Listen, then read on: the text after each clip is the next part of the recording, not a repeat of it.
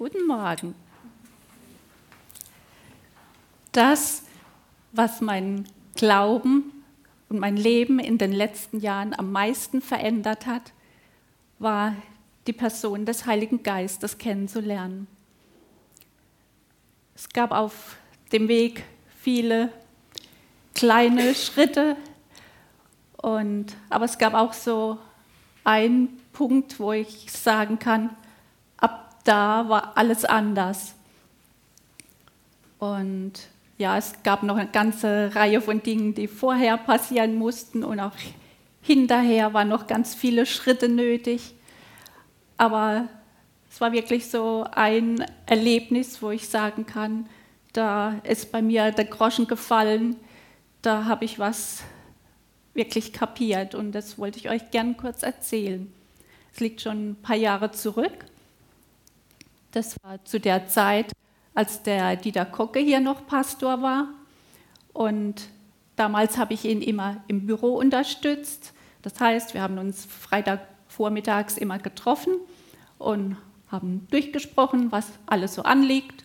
Und manche Dinge habe ich direkt vor Ort erledigt. Und manche Sachen, keine Ahnung, Schreibarbeiten oder so, habe ich mal immer mit nach Hause genommen. Und so war auch der Plan an jenem Freitagvormittag. Und ich bin ins Büro gefahren. Und als ich gerade ins Büro komme, kriege ich eine SMS vom Dieter, dass er sich verspätet. Okay, habe ich mal überlegen müssen, fahre ich jetzt noch mal heim oder warte ich hier? Ich habe mich dann entschieden, dass ich warte, bis der Dieter kommt. Und ja, es gab auch nichts, was ich schon hätte tun können. Arbeit von letzter Woche war schon alles erledigt. Das heißt, ich hatte wirklich reine Wartezeit. Aber wer mich kennt, der weiß, in einem Raum, wo es Bücher gibt, kann ich mich nicht langweilen. Und so habe ich dann mal geguckt, was der Dieter so alles im Bücherregal hat, habe mal die Titel betrachtet, äh, was mich das interessieren könnte und habe so das ein oder andere Buch mal rausgezogen und mal einen Klappentext gelesen und ja, wenn es besonders interessant war, auch noch im Inhaltsverzeichnis geguckt und vielleicht mal kurz angelesen, wieder zurückgestellt. Und dann hatte da der Dieter so, ich weiß nicht, ob es 0,3 Regalmeter waren, wo er immer so mit einem zwinkernden Auge gesagt hat, es ist eine pfingstlerische Ecke. Und da hat er ein Buch stehen über den Heiligen Geist. Und das fand ich spannend, das hat mich interessiert, weil ich habe bis jetzt immer nur Bücher gelesen gehabt, wo vielleicht mal ein paar Seiten über der Heilige Geist waren, aber noch nie ein ganzes Buch. Naja, Buch ist übertrieben, Taschenbuch, aber immerhin nur über der Heilige Geist. Und dann habe ich da angefangen zu lesen.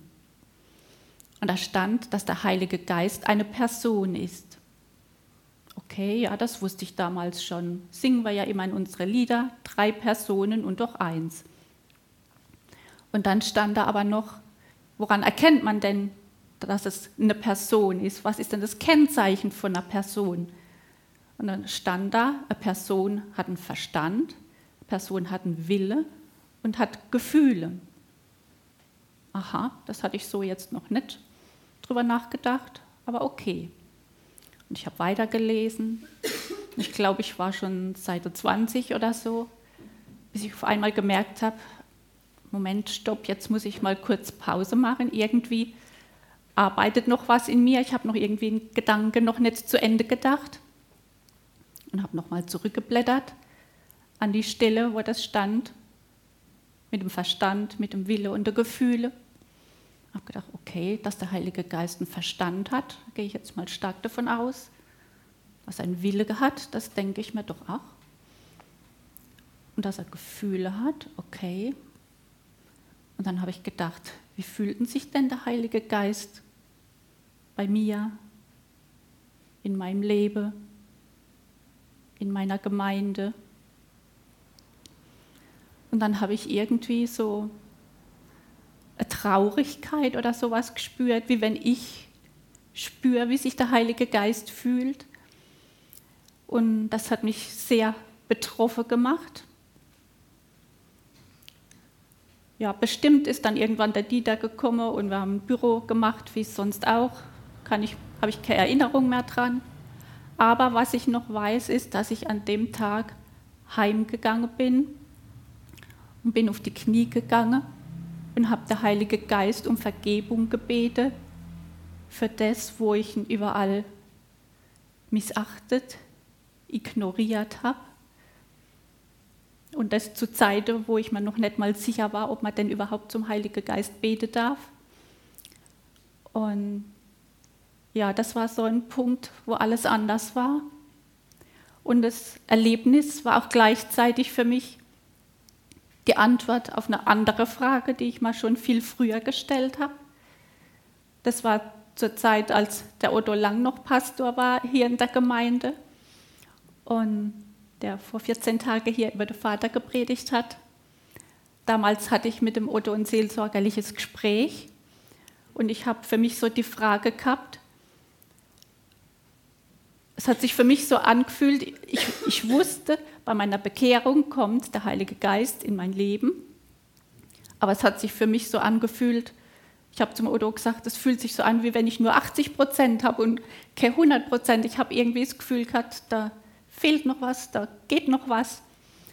Und was mir der Otto damals sagen konnte, was ich damals noch nicht so wusste, das war, hat gesagt, bei der Bekehrung, ja, da kommt der Heilige Geist in dein Leben, aber das muss keine einmalige Sache sein.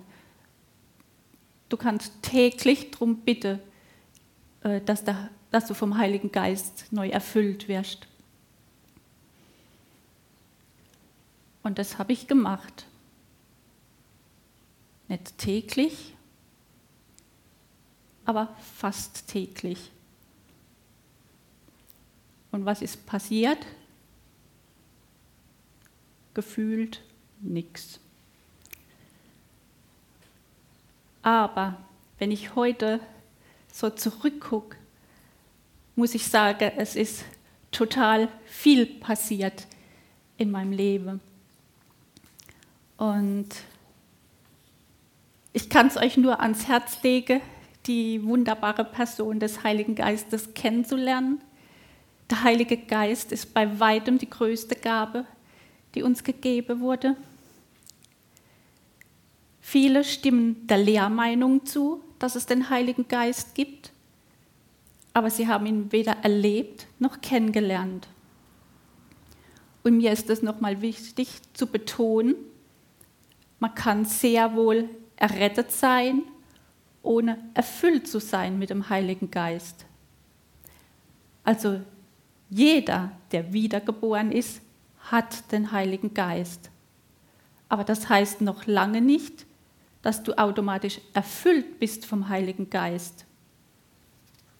Ich will euch das kurz mal demonstrieren. Kleiner Moment, ich muss ein paar Sicherheitsvorkehrungen treffen.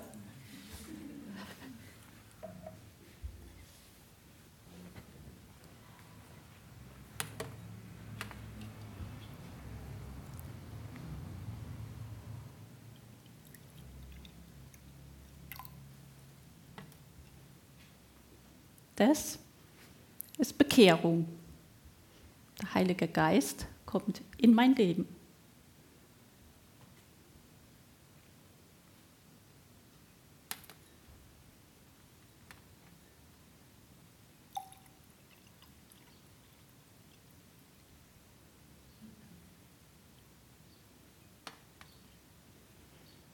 Und das ist Erfülltsein mit dem Heiligen Geist.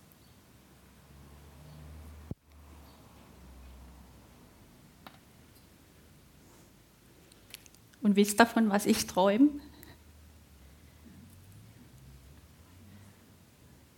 Ich träume davon, mal eine Person zu werden, aus deren Leib Ströme lebendigen Wassers fließen, die so viel hat, dass andere aus ihrer Untertasse trinken können, dass ich mehr als genug habe, dass ich irgendwann vielleicht mal durch die Straße von Hasloch gehe und mein Schatten fällt auf irgendjemand und die Kranke werden gesund. Klingt das verrückt? Steht so in der Bibel.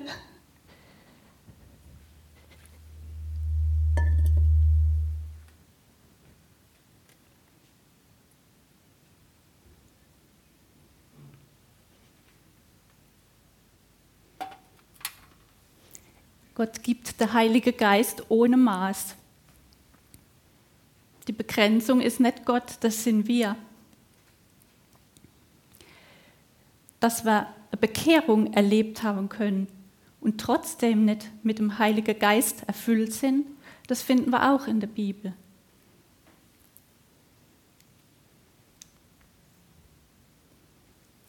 Es geschah aber, während Apollos in Korinth war, dass Paulus, nachdem er die höher gelegenen Gegenden durchzogen hatte, nach Ephesus kam. Und er fand einige Jünger und sprach zu ihnen, Habt ihr den Heiligen Geist empfangen, als ihr gläubig geworden seid? Sie aber sprachen zu ihm, Wir haben nicht einmal gehört, ob der Heilige Geist überhaupt da ist. Und er sprach, Worauf seid ihr denn getauft worden? Sie aber sagten, auf die Taufe des Johannes. Paulus aber sprach, Johannes hat mit der Taufe der Buße getauft, indem er dem Volk sagte, dass sie an den glauben sollten, der nach ihnen komme. Das ist an Jesus. Als sie es aber gehört hatten, ließen sie sich auf den Namen des Herrn Jesus taufen, und als Paulus ihnen die Hände aufgelegt hatte, kam der Heilige Geist auf sie, und sie redeten in Sprachen und Weissagten. Paulus merkt sofort, dass hier noch etwas Entscheidendes fehlt. Erst nachdem er den Männern die Hände aufgelegt und für sie gebetet hat, werden sie mit dem Heiligen Geist erfüllt. Im Idealfall passiert das zusammen, die Bekehrung und die Erfüllung mit dem Heiligen Geist, aber nicht zwangsläufig.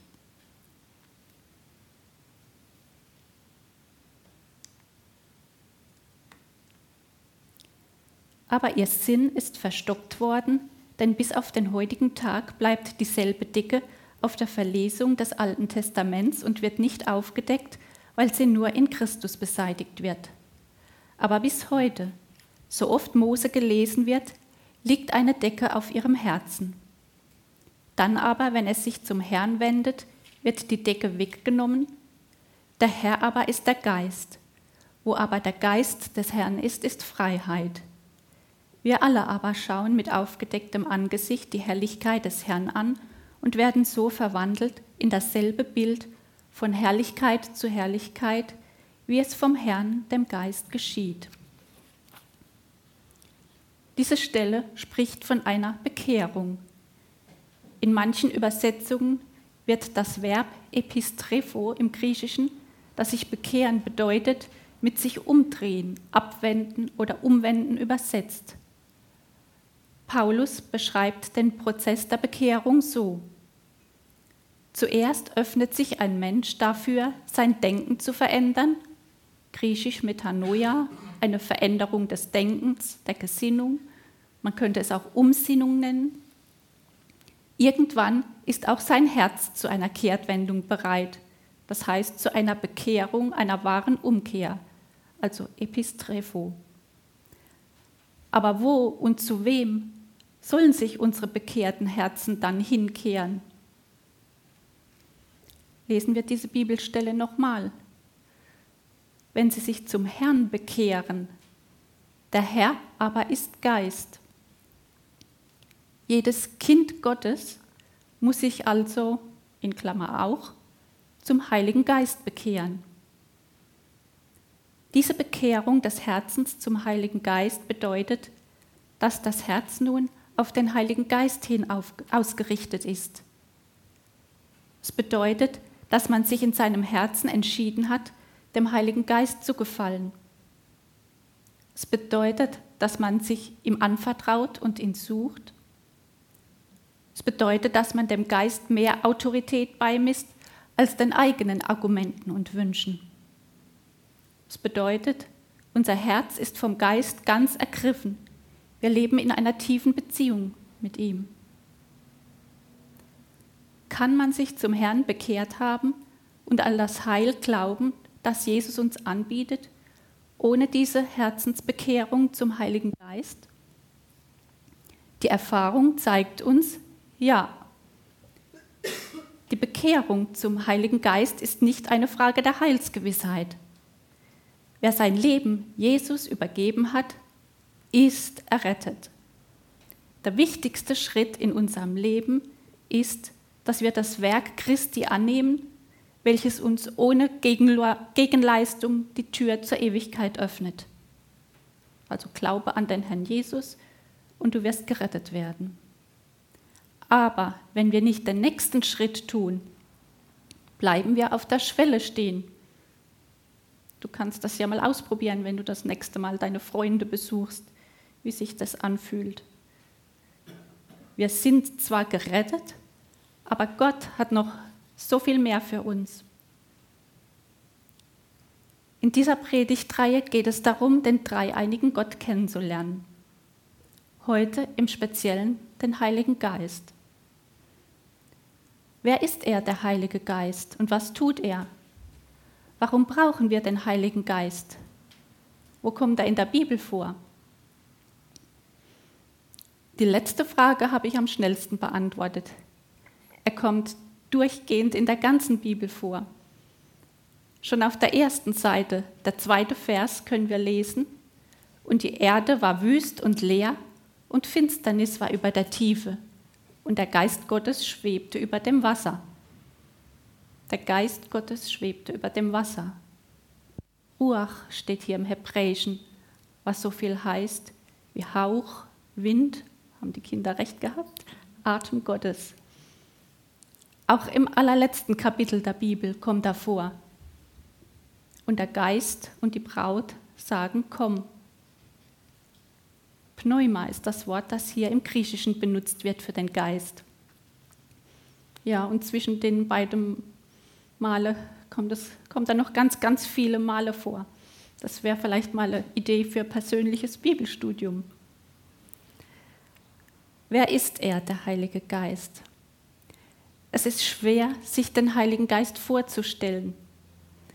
Aber der Heilige Geist ist eine Person, nicht was geisterhaft Schwebendes, nicht nur eine Inspiration, keine wabernde Energiemasse, nicht nur ein Einfluss.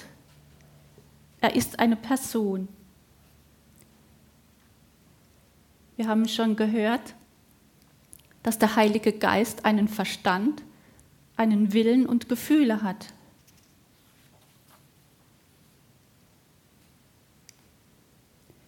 Man kann ihn versuchen, man kann ihn belügen, ihn betrüben, ihm widerstehen, ihn beleidigen oder schmähen, ihn lästern.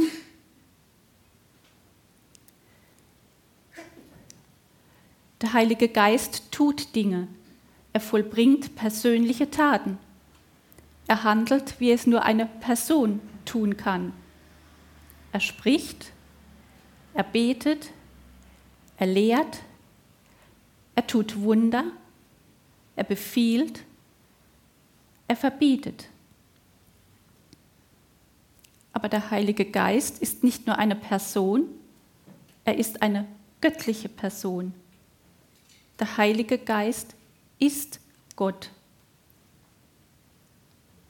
Petrus aber sprach, Hananias, warum hat der Satan dein Herz erfüllt, dass du den Heiligen Geist belogen und etwas vom Geld für den Acker zurückbehalten hast? Du hast nicht Menschen, sondern Gott belogen.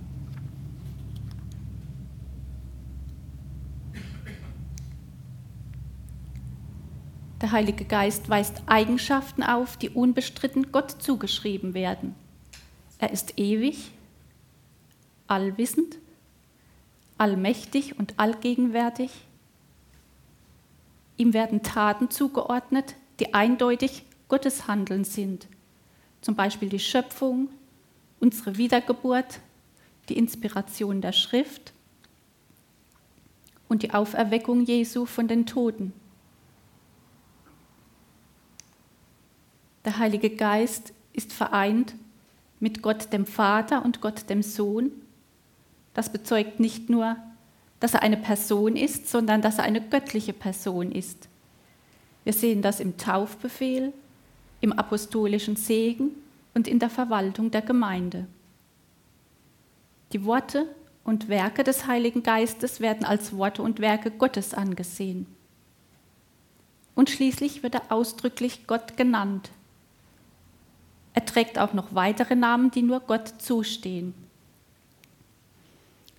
Also der Heilige Geist ist genauso Gott wie Jesus und der Vater. Es gibt keine Hierarchie, Vater, Sohn, Geist.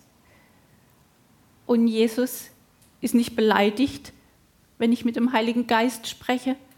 Und der Vater ist nicht eifersüchtig auf Jesus. Sie sind eins, vollkommen eins. Brauchen wir denn den Heiligen Geist? Ich frage mal andersrum. Wo ist denn der Vater? Jesus sagt uns, dass er im Himmel wohnt. Dort sitzt er auf seinem Thron. Und wo ist denn Jesus? Ist aufgefahren in den Himmel, dort sitzt er zur Rechten Gottes verwendet sich für uns. Der Heilige Geist ist der einzige, den wir hier auf der Erde haben. Und bei allem Respekt vor der Bibel, und wer mich kennt, der weiß, dass ich die Bibel liebe. Jesus hat niemals gesagt, hey Leute, passt mal auf, in drei bis 400 Jahren, da gibt es dann mal so ein Konzil und die bringen dann ein Buch raus und nach dem richtet euch.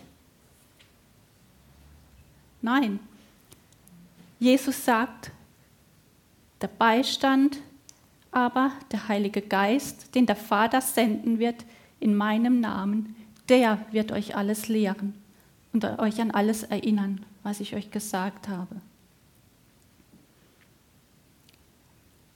Warum brauchen wir denn den Heiligen Geist? Was tut er? Es gibt zwei wichtige Aspekte des Heiligen Geistes. Es gibt einmal den Heiligen Geist in uns und zum anderen den Heiligen Geist auf uns. Der Heilige Geist in uns wirkt nach innen. Er verändert uns, er transformiert uns. Wir werden immer mehr in Jesu Bild verwandelt.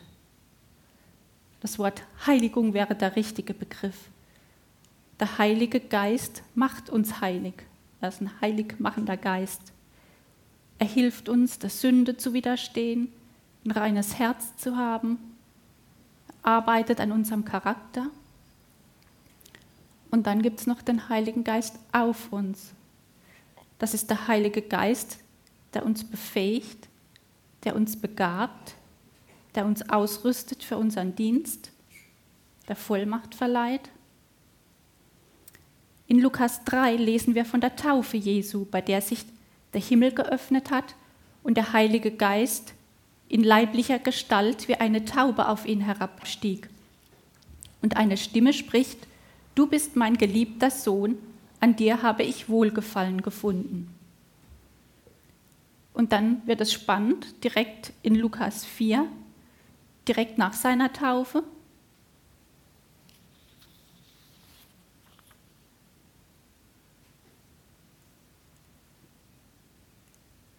Jesus aber, voll Heiligen Geistes in Vers 1, bei seiner Taufe war Jesus erfüllt worden mit dem Heiligen Geist. Das Erfülltsein bringt Identität, Führung, Widerstandskraft für Versuchungen, Sünde zu überwinden. Und wenn Jesus das braucht, dann brauchen wir das auch. Und als er, dann kommt, das ist Vers 1, dann kommt Verse 2 bis 13, das ist die Geschichte, wo der Teufel Jesus in der Wüste versucht.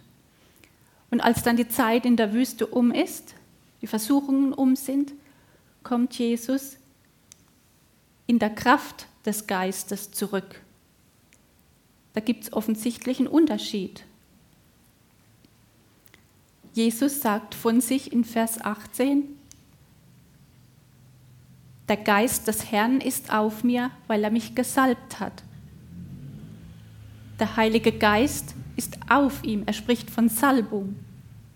Salbung ist für unseren Dienst.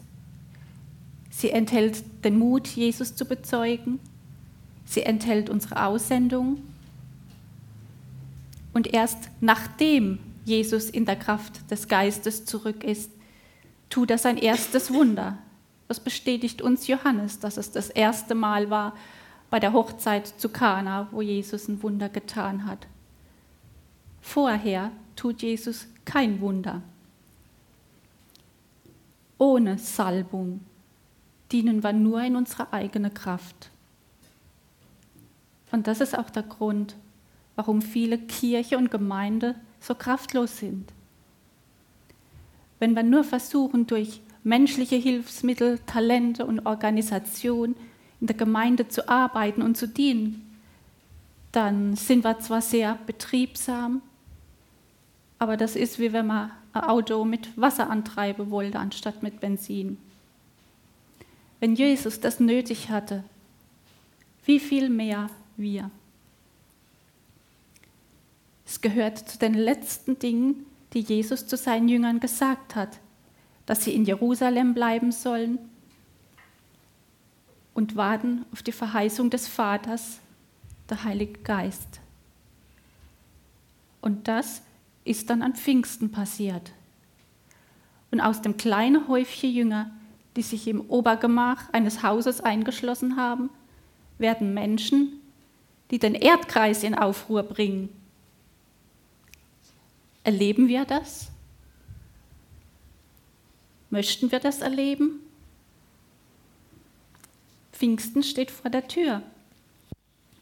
Möchtest du dein persönliches Pfingsten erleben? Es ist okay, wenn Jesus oder der Vater dein erster Zugang zu Gott sind. Aber du musst alle drei Personen kennenlernen, sonst fehlt dir was.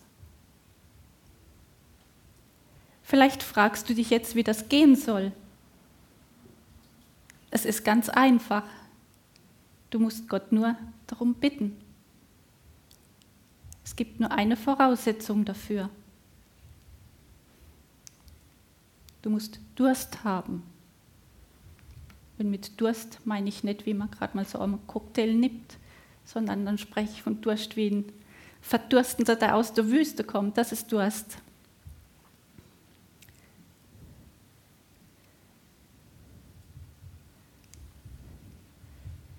Wenn jemand dürstet, so komme er zu mir und trinke. Dieses Wort geht also nicht an die, die satt und zufrieden sind, sondern an die Durstigen. Sonst gibt es da keine Einschränkungen. Aber es ist eine wesentliche Bedingung. So komme er zu mir. Das ist eine Einladung. Und trinke. Jesus sagt nicht, wir sollten kommen und uns das Wasser ansehen oder dafür dankbar sein oder uns etwas davon ins Gesicht spritzen. Es sagt auch nicht, so komme er zu mir und wisse, dass ich Wasser geben kann. Oder so komme er zu mir und analysiere das Wasser. Oder so komme er zu mir, aber bevor er trinkt, soll er sich erst einmal waschen. Jesus sagte, so komme er zu mir und trinke. Wenn nun ihr, die ihr böse seid, euren Kindern gute Gaben zu geben wisst, wie viel mehr wird der Vater, der vom Himmel gibt, den Heiligen Geist geben denen, die ihn bitten.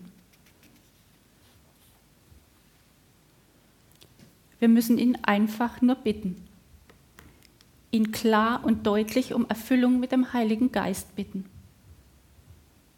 Das kannst du zu Hause im stillen Kämmerlein tun, aber du kannst auch nachher zum Gebetsteam kommen und dir die Hände auflegen lassen und für dich beten lassen. Und dann kommt der letzte Schritt. In gewisser Hinsicht der leichteste, aber manchmal auch der schwerste. Darum sage ich euch, alles, um was ihr auch betet und bittet, glaubt, dass ihr es empfangen habt und es wird euch werden. Glaubt, dass ihr es empfangen habt und es wird euch werden. Erwarte einfach von Gott, um was du bittest. Und ich verspreche euch, dass das, was Gott euch gibt, mehr ist, als ihr euch vorstellen könnt. Gott ist gut. Zum Schluss habe ich noch ein paar Fragen für euch mitgebracht, über die ihr nachdenken könnt. Wo muss ich meine Ansichten über den Heiligen Geist ändern? Was bedeutet das dann für mich persönlich? Und wie kann dieses theoretische Wissen zu einer praktischen Erfahrung werden? Ich möchte noch beten.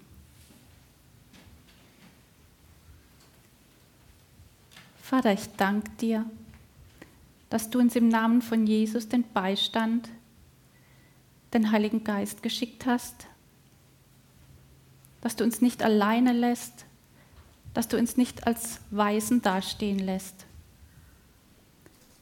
sondern dass du uns ganz nahe kommst, in uns lebst, dass du kein ferner Gott bist, sondern spürbar und erfahrbar. Und Heiliger Geist, ich möchte dich um Vergebung bitten, wo wir als Gemeinde dir nicht den Platz eingeräumt haben, der dir zusteht, wo wir dein Wirken eingeschränkt haben. Heiliger Geist, ich danke dir für deine reale Gegenwart und wir heißen dich herzlich willkommen hier. Vater, wir danken dir für dieses kostbare Geschenk. Amen.